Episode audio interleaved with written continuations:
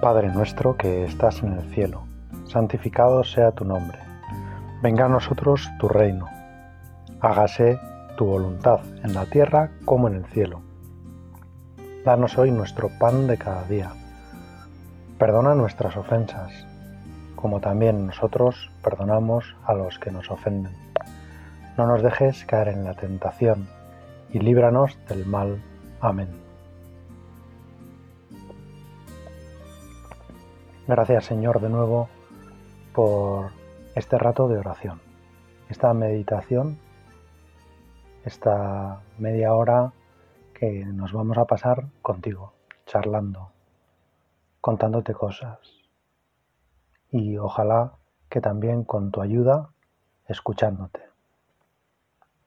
Te pido Señor que me des el pan de cada día, que llenes mi corazón con lo que de verdad lo alimenta, que me des en el fondo tu vida. Quiero vivir tu vida, quiero tenerte dentro de mí, quiero saber que me acompañas, que todo lo mío te interesa.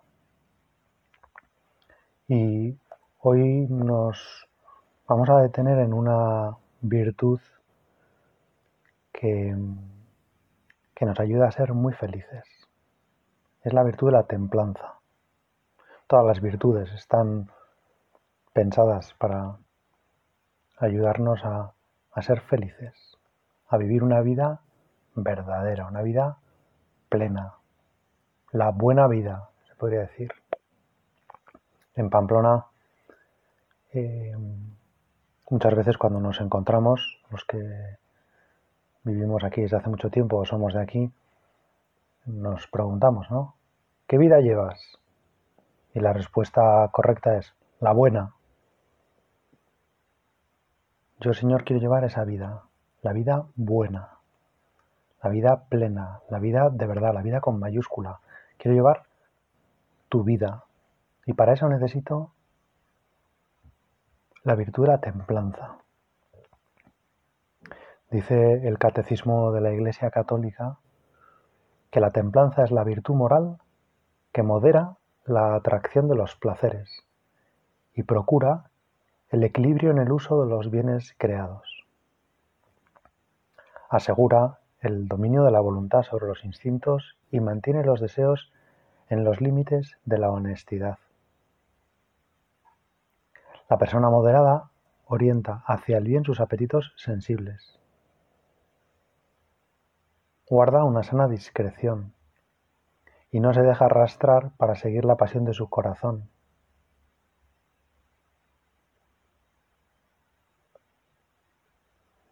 Al final del punto donde el catecismo trata de este tema, se cita a San Agustín. Y lo voy a leer porque realmente es, es preciosa esa, la frase de San Agustín que dice así, vivir bien no es otra cosa que amar a Dios con todo el corazón, con toda el alma y con todo el obrar.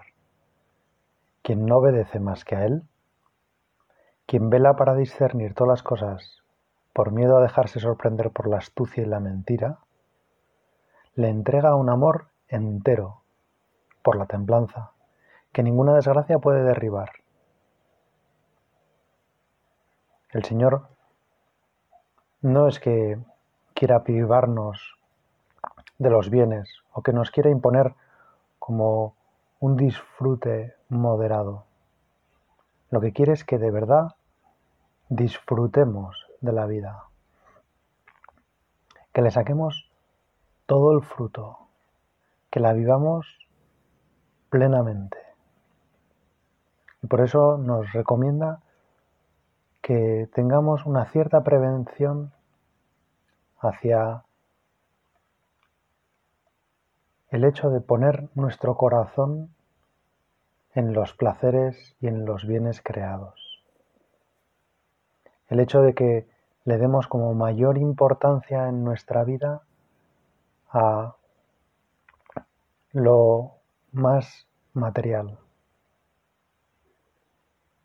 al en el fondo al sentirnos seguros con lo material. Y, esto es, Es interesantísimo y Señor, te pido luces para que, te pido que mandes a tu Espíritu Santo para que nos lo explique, para que no entendamos las virtudes como algo que nosotros tenemos que hacer, algo que tú nos, nos mandas, nos impones, nos pides, ¿no? Que no codiciemos los bienes ajenos, por ejemplo, el décimo mandamiento. No es algo que tú nos impones para, ni siquiera, Señor, para proteger a los demás de nuestros impulsos, que también para eso sirve el décimo mandamiento, pero, pero sobre todo, Señor, es, es que me quieres enseñar a mí el camino para ser feliz. Es que me quieres eh, mostrar por dónde irías tú, qué camino elegirías tú. Es impresionante que Jesús, pudiendo nacer en cualquier lugar de la tierra, pudiendo nacer en cualquier momento, pudiendo nacer en cualquier hogar, pudiendo contar con todos los bienes, no haya querido contar con ninguno, haya querido nacer en el lugar más pobre. Con el paso del tiempo nosotros hemos convertido el portal de Belén en un lugar entrañable, un lugar acogedor, un lugar lleno de luz, lleno de calor, lleno de personas, lleno de alegría, lleno de música de los ángeles. Pero aquella primera noche buena debió ser algo muy diferente. El frío se les metería hasta los huesos al pobre San José y a la pobre Virgen María. La angustia de dos padres primerizos por no saber dónde poder que ofrecer a, a, Dios un lugar para que su hijo viniera al mundo. Me estaba viniendo el Mesías y ellos dos no habían sido capaces de encontrar un lugar para él. Yo me imagino que tendrían que luchar fuertemente en sus corazones para no desanimarse, para no pedirle al Señor, Señor, quítame de en medio porque ya se ve que no puedo cumplir tu misión. A la primera de cambio no soy capaz de cuidar de tu hijo. Y pienso que ahí se llevaría una peor parte San José, porque San José había preparado pues una cuna preciosa, cómoda, un prodigio ¿no? de cuna para el niño Jesús y tuvo que verlo nacer en un pesebre lo último que alguien se imaginaría, la última broma cruel que alguien se imaginaría para el lugar donde va a nacer un niño, un pesebre, donde va a ser recostado, donde va a pasar sus primeras soñas, sus primeros sueños. Y Dios había soñado con ese pesebre desde toda la eternidad. Ese era su plan, nacer en un pesebre. Pero no solo eso, nacer en un pesebre, en un establo San José, que era de la casa de David, que pertenecía a Belén, que de ahí arranca su estirpe, que, era una familia, pues podemos decir, herederos, ¿no? la familia que se había constituido de María y de José, eran herederos del rey David. Por eso Dios los elige, porque de la descendencia de David iban a ser el, el Mesías. Y el heredero, el Mesías, tiene que nacer en un establo porque San José no le encuentra sitio. Qué dolor tenía que tener San José en el corazón. Pero precisamente tú, Señor, con todo eso les diste un, un gran regalo. Les enseñaste que para ti los bienes de la tierra, los placeres de la tierra no eran nada comparado con el amor que ellos fueron capaces de ofrecerte. Desde el punto de vista material se podría decir que mm, bueno, pues Jesús nació en un lugar muy pobre, de una forma desamparada, podríamos decir, de una forma trágica. Y sin embargo, ningún nacimiento es celebrado como el de Jesús. Ningún nacimiento ha sido tan dichoso. Ningún nacimiento, ningún niño ha nacido en un lugar con tanto cariño, cuidado con tanta ternura, esperado con tanta ilusión. No hay nacimiento como el de Jesús. Lo cual en parte Jesús nos lo nos, nos quiere enseñar, que Él se ha hecho pobre para hacernos a nosotros ricos, para demostrarnos que lo que a Él de verdad, los bienes que Él de verdad ansía, a lo, que él, a Él le ilusiona de verdad es nuestro corazón.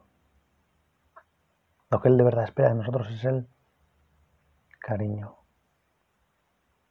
Y por eso los brazos de una adolescente,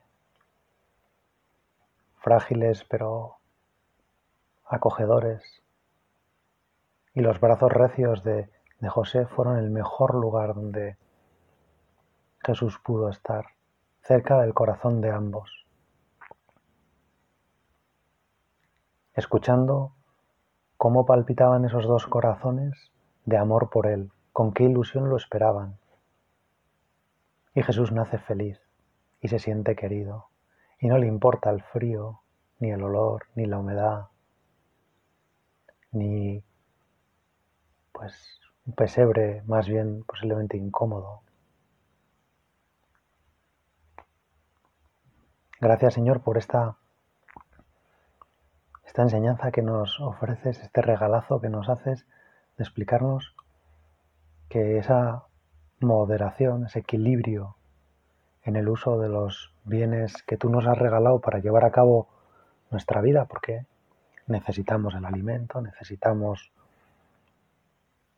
los instrumentos de trabajo, necesitamos una cama para descansar por la noche, necesitamos pues tantas cosas, un coche para transportarnos, para ir a cada uno a su trabajo o medios públicos para, para ir de un lugar a otro. Señor, que todo eso que, que uso, ayúdame, Señor, a, a vivirlo con, con moderación. Moderar puede parecer, como siempre, eh, frenar o, o como no aprovecharse, no sacarles el máximo rendimiento. ¿no?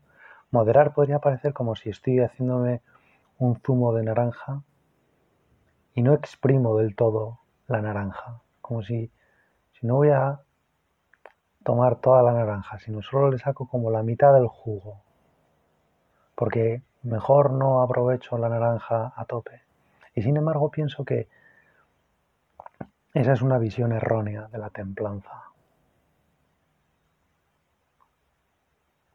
Podríamos pensar que si, por ejemplo, pues me gusta mucho el chocolate, cuando soy templado quiere decir que modero la cantidad de chocolate que tomo. Pero en realidad el que es templado es el que más disfruta. El que no es templado, el que ve una tableta de chocolate y se va a comer la mitad de la tableta, en realidad no disfruta, porque siempre está pensando en lo que no se come, en, comérselo rápido. En...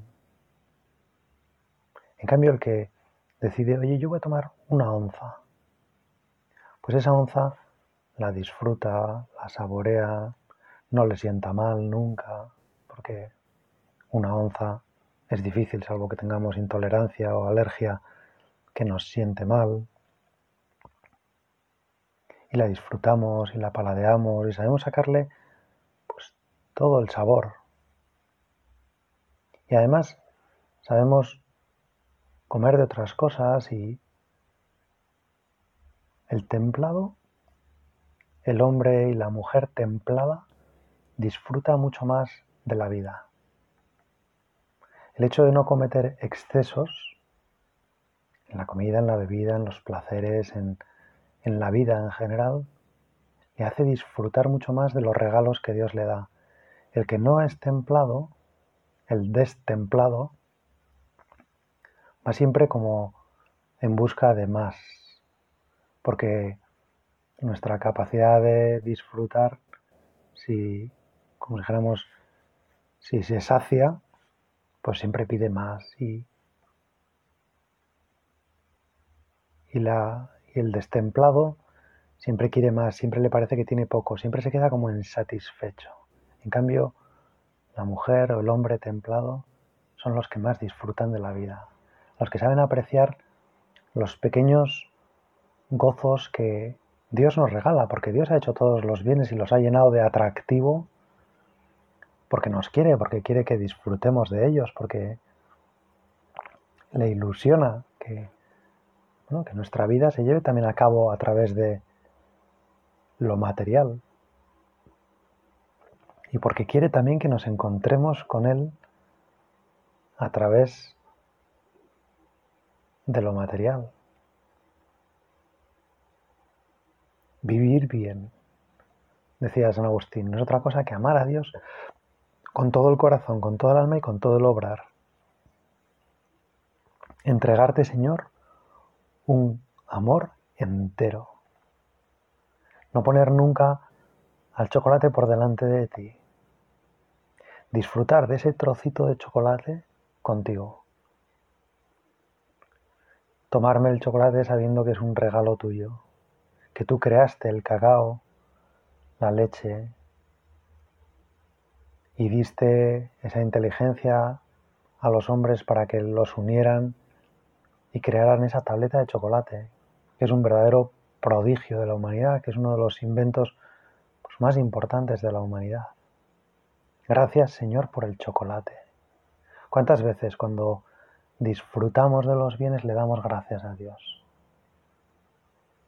O en cambio, como si dijéramos, eh, atrapamos los bienes y los consumimos como, pues, como si no hubiera otra cosa, como si el mundo se acabara ahí, como si eso fuera lo único que nos llena.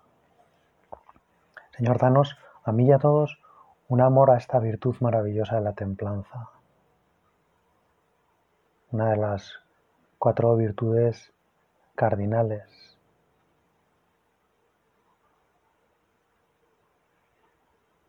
que nos ayudan a luchar contra ese pecado del querer acaparar, querer poseer. Por eso a la virtud de la templanza ayuda bastante pensar en no tener nada como propio. No usar de las cosas como si fueran propias, sino darnos cuenta que en el fondo son regalos de Dios, que nosotros somos administradores. Y entonces la actitud que tenemos ante todas esas cosas que usamos es la de la persona agradecida, a la que le dejan un bien y quiere cuidarlo, porque sabe que tiene que devolverlo a su dueño.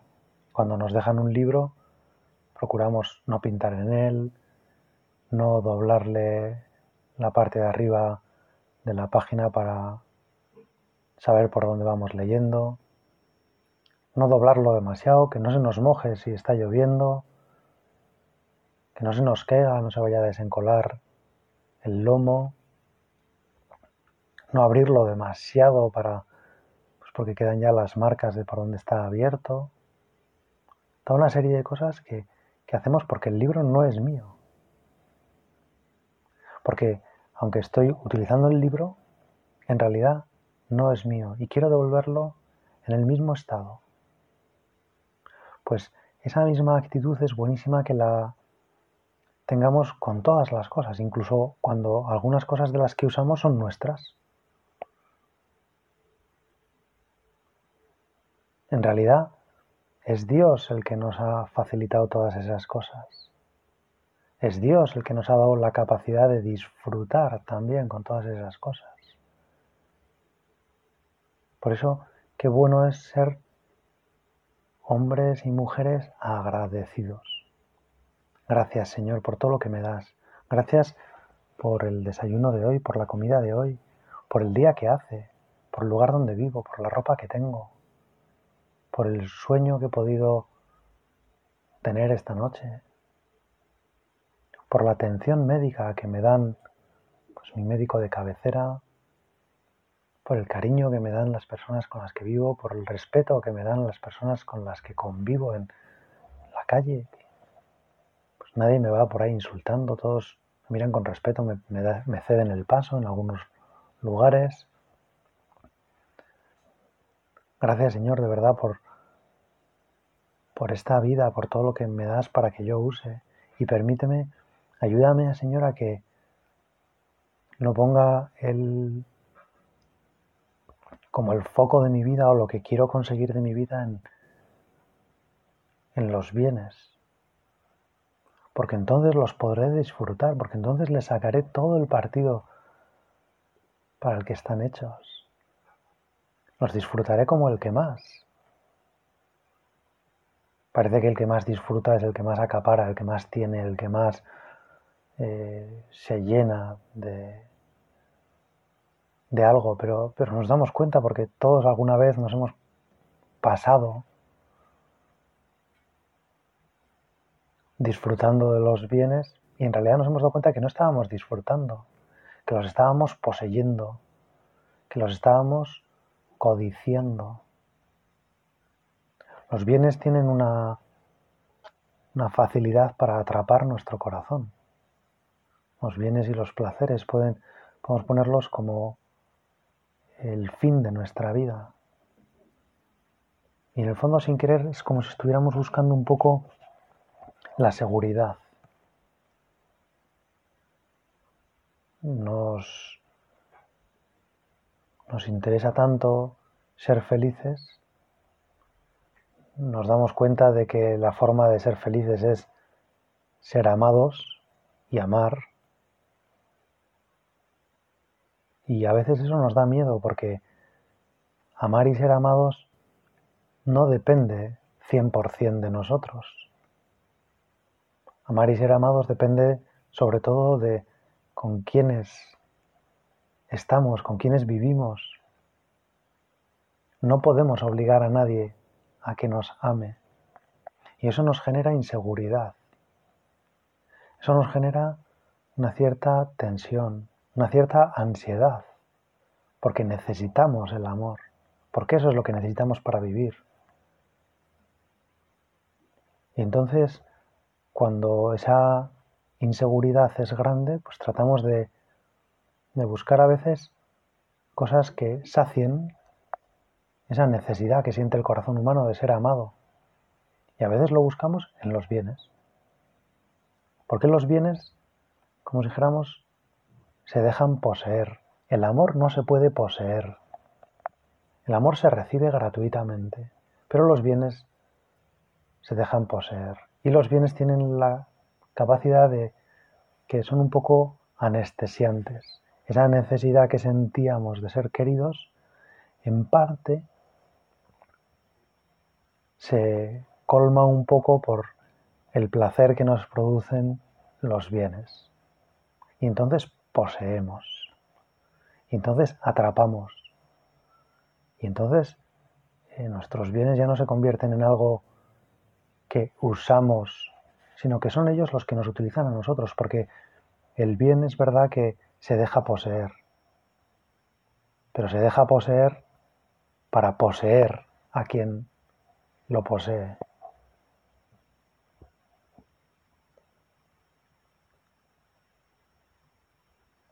La comida, la bebida, los placeres vitales, ¿no? El poder escuchar buena música, el poder eh, disfrutar de una buena película, de una buena puesta de sol, de cualquier cosa, ¿no?